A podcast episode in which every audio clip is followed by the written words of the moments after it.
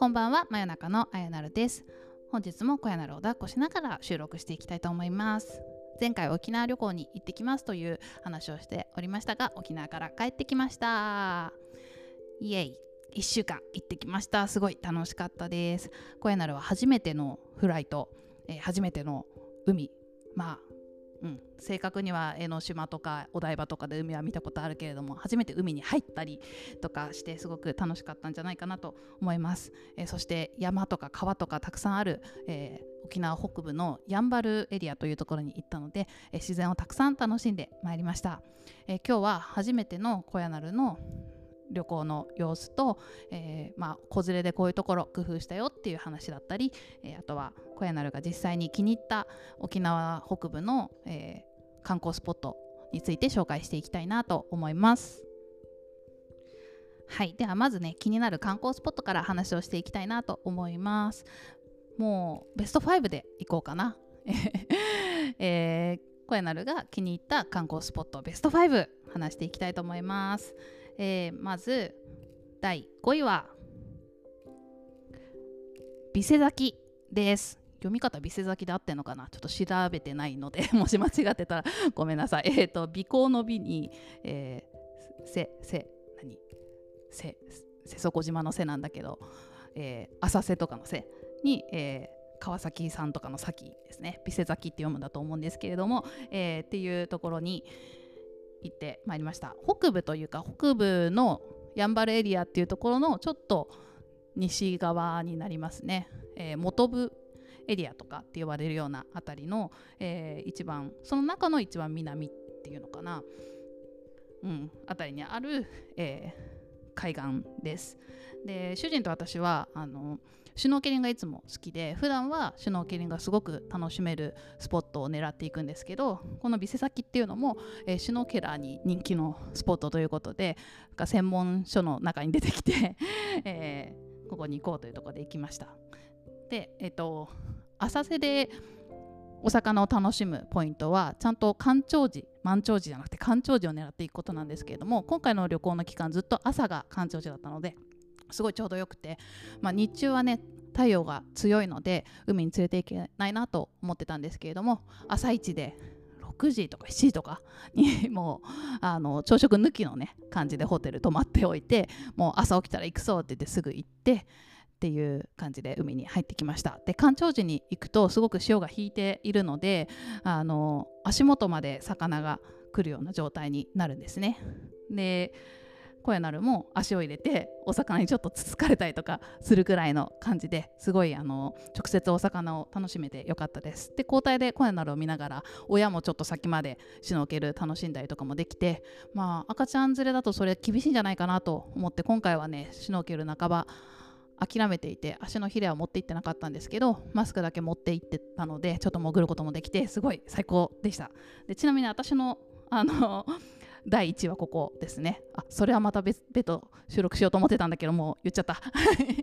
私の今回の旅行での、えー、第1話ここです。小屋なるもすごい楽しめて、まあ、私もめちゃくちゃ楽しかったっていう感じで恵比寿崎とても良かったです。また行きたいです。近くに福木並木っていう、えー、並木道もあってねすごい良かったですね。はい。でまあお魚さんをまあ近くで見ることができて、まあ、実際に触れることができてっていうのはすごい良かったんですけど、まあ、今回美ら海水族館も行ったりあとはブセナ海中公園っていう、えーと海中展望塔があって海の中に、えー、展望塔が入っていけであのガラスから魚窓から魚を見るっていうところも行って、まあ、お魚そんな風にたくさんこう直接近くで見つつ、えー、ビセ崎では直接触れてっていうことができて本当連れてってよかったなって思いました。なかなかこう東京ではできない経験ができたんじゃないかなと思います。はい第5位長くなっちゃいました。私の1位なんで。はい、えー、続いて第4位いきたいと思います。第4位は瀬底ビーチです。瀬底ビーチはえっ、ー、とどっかのプライベートホテルのビーチであのめちゃくちゃえヒルトンだったかな？ちょっと違うかもしれない。なんかまあ高級ホテルのビーチですごい綺麗なんですね。まあ結構なんだろうな一般的ななんか日本人の旅行、まあ、うちの親とかがしてた旅行ってプライベートビーチのあるあのホテルに泊まって、まあ、沖縄でいうと恩納村とかに多いんですけれどもで、まあ、ホテルでゆっくりしつつそのそこについてるビーチを楽しむみたいな ことが多いと思うんですけれども、まあ、チャンドラー家の場合はもうとにかくワイルドに、まあ、ホテルはまあどこでもいいので まああの利便性がいいところに泊まってで、まあ、海はあのさ魚と一緒に泳げるなんかあんまり知られてないようなところとか地元の人に聞いたりとかして突っ込んでいくみたいな ことが多いので、まあ、今回もそんな感じだったんですけれども瀬底ビーチはまあ子連れで行くにはいいのかなと思ってすごく綺麗に整備されてるし、まあ、あと写真映えするから 写真撮りたいなみたいな気持ちで行きました。そしたらなんかほんと整備されてるんで砂がめちゃくちゃ綺麗でゴミとか全然落ちてないしもう見た目がとにかくいいようにあの掃除されてるんですよ。でそこの砂で足を突っ込んで砂遊びするのをすごい楽しんでました、まあ、まだ手とか器用に動かせないんですけど生後6ヶ月なんでね。まだ手は動かせないけど足をこうガガガガガって突っ込んですごい笑顔でキャッキャッキャッキャ言いながらあの楽しそうにしてたのであ連れてきてよかったなって思いましたね、まあ、海自体もあの初めてね入ってすごい光であの太陽に当たってキラキラしてるのを眺めたりプカプカ浮いたりとか楽しんでいたと思うんですけれども、まあ、ちっちゃい子にとっては砂の方がより面白いのかもしれないなあなんて思わせられた場所でした。はい、えーそんなわけで第4位は瀬底ビーチです。はい、えー続いて第3位は第3位は熱帯ドリームセンターです。これは美ら海水族館に併設されているというか美ら海水族館は海洋博公園っていうすごい大きいエリアに、まあ、いくつかこう水族水族館だったり植物園だったりが、えー含まれている、えー施設なんですけれどもその中の熱帯ドリームセンターという植物園に行ってきました。でこれはですね栃木のあの主人の実家に帰った時に栃木花センターっていう植物園に行ったらすごく小屋なのが楽しそうにしていたので、まあ、絶対行こうっていうところでことで行ったんですけどすごい広くてなんかビニールハウスがなんだろう何個あったんだろうわかんない。もう数えきれないぐらいあって、まあ、普通の一般的な植物園の4倍5倍ぐらいのサイズですごく楽しみました。で普段からあの庭とか、まあ、部屋にある観葉植物もですけど木をすごく楽しそうに見てるので、まあ、そんな感じで木も楽しく見てたしあと赤い花とかがなんかくっきりはっきりしていて分かりやすいみたいなのであのすごく花とかをですね楽しんで見ていたりあと蝶々がたくさん飛んでて蝶々を追っかけてみたりとかあのすごい良かったです。植物園好きなんで東京でまだあまり行ってないから調べて東京でも行きたいなというふうに思いました。はい。続いて第2位いきたいと思います。第2位はやんばる森のおもちゃ美術館というところです。これはなんか Google マップでなんか面白いとこないかなみたいな感じで北部いろいろ調べたらパッと見つけておおもちゃなんだろう行ってみようって言って軽い気持ちで行ったんですけれどももうすごい気に入っちゃって 最高でしたね。で私たちも楽しくて大人も楽しめる場所だなという感じでした。でなんかまあめちゃくちゃ広いわけじゃないんですけどちょっとしたスペースに木のおもちゃがずらーっていろんな種類で並んでいて、まあ、地域系のおもちゃが多いんですけれども、まあ、それを、えー子どもたちが楽しんで遊べるっていう感じで、まあ、結構難しいのもあって大人も楽しめるっていう感じでした。でたくさんの種類があるのでどんなおもちゃが、えー自分の子供が好きなんだろうっていうのを確認することができて、まあ、帰ったらこれ買おうねとか、えーそういうのができました。で大きいなんかプールみたいなへこみのところにあの卵型の木の木が卵型になってるやつ？なんていうの？ボボールみボールなんだけ？ど卵型のボール？みたいなのが敷き詰められていてそこに埋まってずっとねあの遊んでましたね。まだあの自分じゃ座れないんですけれどもそこにはめ込むと座ることができてでかつあの卵がちょうどいいサイズなのかこうたくさん掴んで遊んだりっていうことができてすごい楽しそうでした。もうあれ家に欲しいですね。まあなかなかお値段もしそうなので同じのは難しいなと思いつつあれが欲しいなと思いながらとりあえず100均であの同じぐらいのサイズのボールがいっぱい売ってるのを買ってきたりして今楽しそうで楽しそうに家で遊んでくれております。で実はこのおもちゃ美術館っていうのは全国にたくさんあるそうです。ちょっとお子さんがいる皆さんぜひ調べてみてください。お家の近くにないか。であの、まあ、知ってる方も 多いかもしれないですけれども、まあ、もし知らなかったら行ってみてもらえるといいなって思います。で東京には2か所あって、えっと、西東京の方の山の中にあるのが1個でこの山の中森の中にあるのはやんばると西東京だけなのでここもまた行ってみたいなと思うんですけれどもそれとえメインが四谷にあって四谷は、まあ、いいかねパルトみたいに小学校の廃校になったところを使ってでそこが、まあ、美術館になっているそうなんですね。もうなのでこれはあの明日行ってきます なんかそんなメインのでかいところがまさか東京にあったとはっていう感じなんですけど、まあ、それもね沖縄で、えー、調べたからこそ出会えたということにしてプラスにとって、えー、明日ねそこに行ってさらにもう一回ねいろんな木のおもちゃで遊んでどれが好きか確認してで東京の方はショップもついてるそうなんで何か買って帰ってこれたらいいななんていうふうに思ってます。はいというわけでめちゃくちゃ楽しんでくれてましたやんばる森のおもちゃ美術館が第2位です。はい、えー、そして待望の 第1位は ちょっと笑っちゃったけどなんと、えー、カフェです、えー、ボトルパームガーデンっていう カフェなんですけど福島から出てきた方が始めたカフェらしいんですがすごく素敵なところですごく気に入っちゃってなんかちょっと軽くランチするつもりがすごい時間2時間ぐらいいたんじゃないかな。ゆっくり過ごしてしまいました。これはね瀬底ビーチの近く瀬底島にあってで何て言えばいいのかな。あのカフェのメニュー自体はまあ簡単に作れるものが多くて、まあ、サンドイッチとかアサイボールとか売ってる感じだったんですけどで注文してで注文するとこと外座るところがまあそんなに数ないですね。10組もないんじゃないかななので一つ一つがすごいなんかソファー席とかで大きく取られていて雰囲気が良くてでもう私も気に入ったのがなんか多分植物がすごく好きで一つ一つの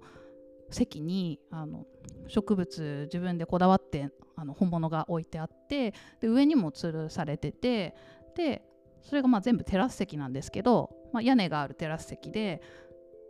なんか暑くないですよね日差しがしっかりと避けられててで扇風機が回ってるんで暑くなくてでさらにそこの外側に広い庭があってで庭も木がいっぱい植えてあるから暑くないんですよ。えっと、アダンっていう木が多かったかな。なんかいい感じに木がなっててハンモックとかもあったりしてでその向こう側が海が見えるっていう場所ででまあ声なる木が好きなんですごいそこ気に入っちゃってで暑くないし居心地よくてなんかずっとニコニコしてましたね。で庭もちょっとあの歩いてみたりでまた席戻ったりってしてたんですけど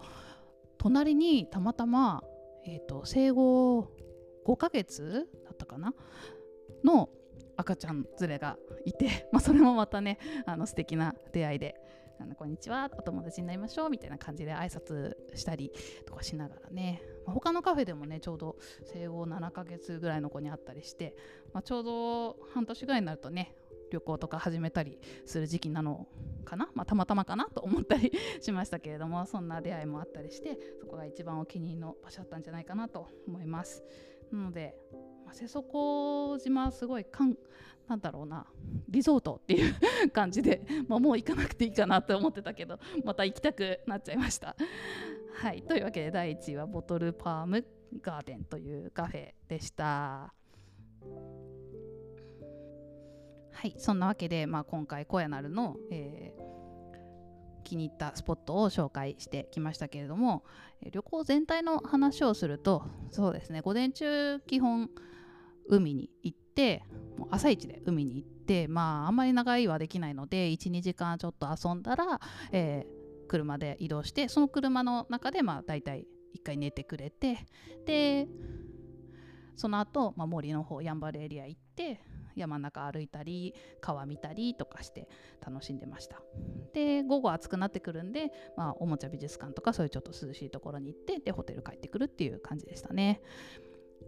でホテル帰ったら、まあ、離乳食食べてあそうそう離乳食スタートしたって前話したかな。5ヶ月ぐらいからスタートするので離乳食食べてで、まあ、食べれない日もね結構あったりはしたんですが。で私たち親は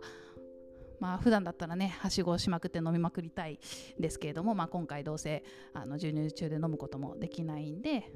とホテルの1階にセブンイレブン目の前にスーパーがあるとこに泊まったので、まあ、スーパーで沖縄料理とかお寿司とか買ってで小屋なるが寝て先に寝かしつけして寝ている横で食べるみたいな感じで過ごしました。あとはそうですね移動について話すとまあ車はやっぱ初日が飛行機プラス車だったんで結構大変そうでちょっとかわいそうだったけどだんだん子供ってすごいですね。慣れてきて、まあ、2日目以降はちゃんと途中で寝たりとかも上手にできるようになったし最終日は長い移動だったけど大丈夫でしたね。あとは飛行機か。飛行機初めてのフライトでしたけれども、まあ、それも割とスムーズでしたね。うん。なんかまあ特別、まあ、混んでたんで特別子どもの席とかも与えられずまあ空いてるとね一番前のあの赤ちゃんのベッドをこう壁からガタンと下ろすことができる席があるそうなんですけれどもそういう席にもならず、まあ、一応窓側の2席は開けてくれて、えー、窓側の方で抱っこしながら過ごしましたけれどもうん。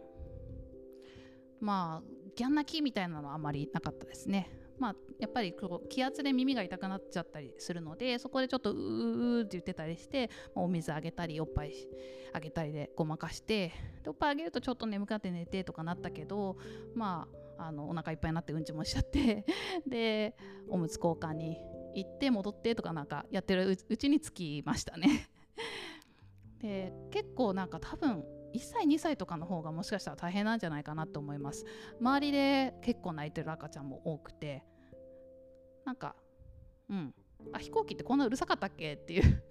なんかあんまり子供いない時は気になってなかったけど、まあ、子連れいっぱいいていっぱいなんかいろんなところで泣いててあこんなもんかっていう感じで、まあ、うちの子は逆に静かな方だったんじゃないかなと思います。まあ、途中そんな風にしのいだりあとなんか逆に怪しすぎてテンション上がっちゃってキャッキャうるさくなってたりする時もあったけど、まあ、みんな割と周りに座ってくれてた方々が優しい方が多くて、まあ、声なるの可愛い笑顔を見てなんかニコニコ返してくれたりしてなんかこの子すごいあの人懐っこくて笑顔を振り回れるとすごくあの嬉しく喜んで笑顔で返すので 可愛いとか言われながら楽しく過ごして終わりましたあーちょっとスマホが落ちちゃった。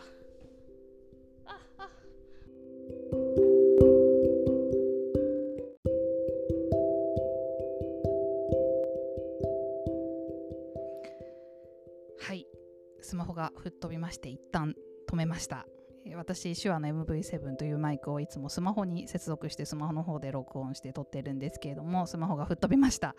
あの接続しているコードが小屋なるの足に引っかかってしまいまして今後気をつけたいなと思います。でまあ話したいことはほとんど話せてしまったのでちょっとあの汚い感じになりますが2本つなげて出したいなと思ってますけれども補足するとすると,、えーと、今回気をつけたことがいくつかあるので話していきたいなと思います。まずホテル選びなんですけれども和室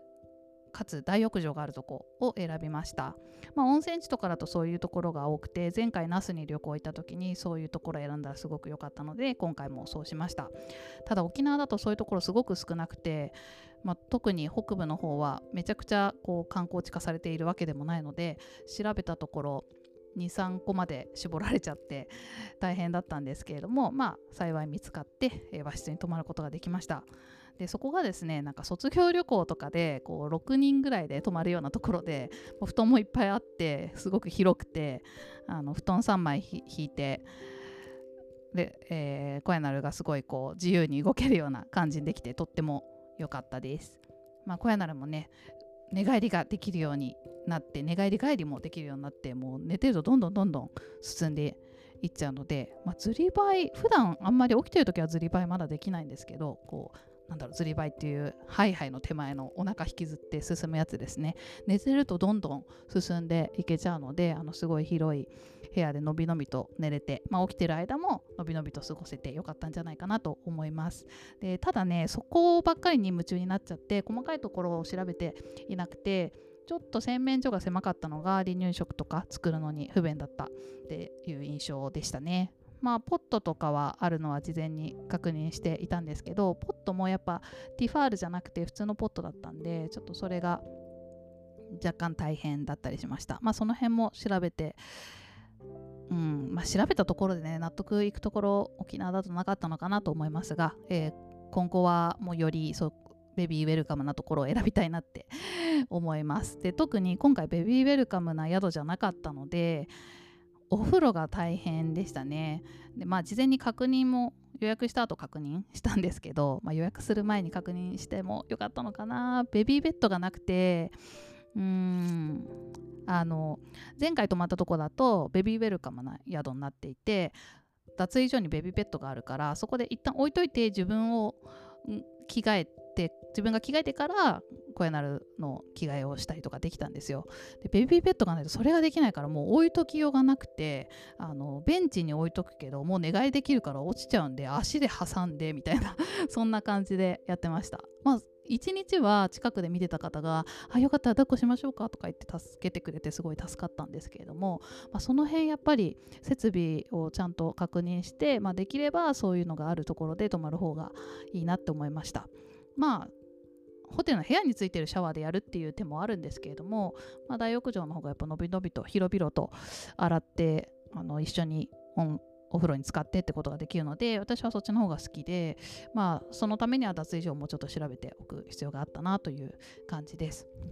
でナスの時はね洗う時もこう置いておく椅子とかもあってすごい良かったのでやっぱそういうところ力入れてる宿に今度は泊まりたいなって 思いました、まあ、毎日抱えながら自分も洗ってっていう感じで大変でまああとはそうですねえっと、声なるを洗い終わって寝寝かせてから自分がもう一回行って髪の毛洗ってとかそういう風にやったりとか、まあ、なんだかんだこう交代したり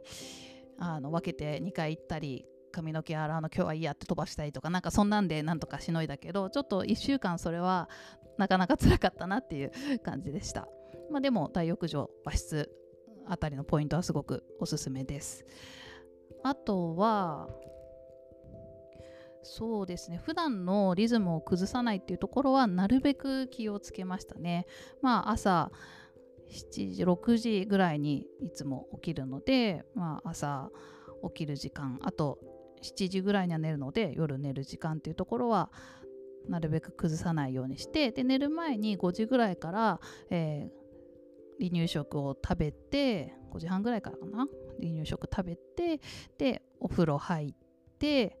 で絵本読んで寝るっていう流れがあるんでそのルーティンは崩さないようにっていうのは心がけました。そうすることであの普段の部屋じゃないけれども、まあ、初日だけちょっと寝るのをあのぐずったりしましたけどぐずらずに、まあ、布団に置かれたら静かに一人で寝るっていうことができたので、まあ、うまくできたかなと思います。まあ、生後間もない赤ちゃんを旅行に連れていく場合はここら辺、えー、参考にしていただけるといいかなと思いました。はい。というわけで、えー、楽しくえー、生後半年の小屋なると沖縄旅行行ってきましたというレポートでした。最後まで聞いていただきありがとうございました。真夜中のあやなるでした。バイバイ。you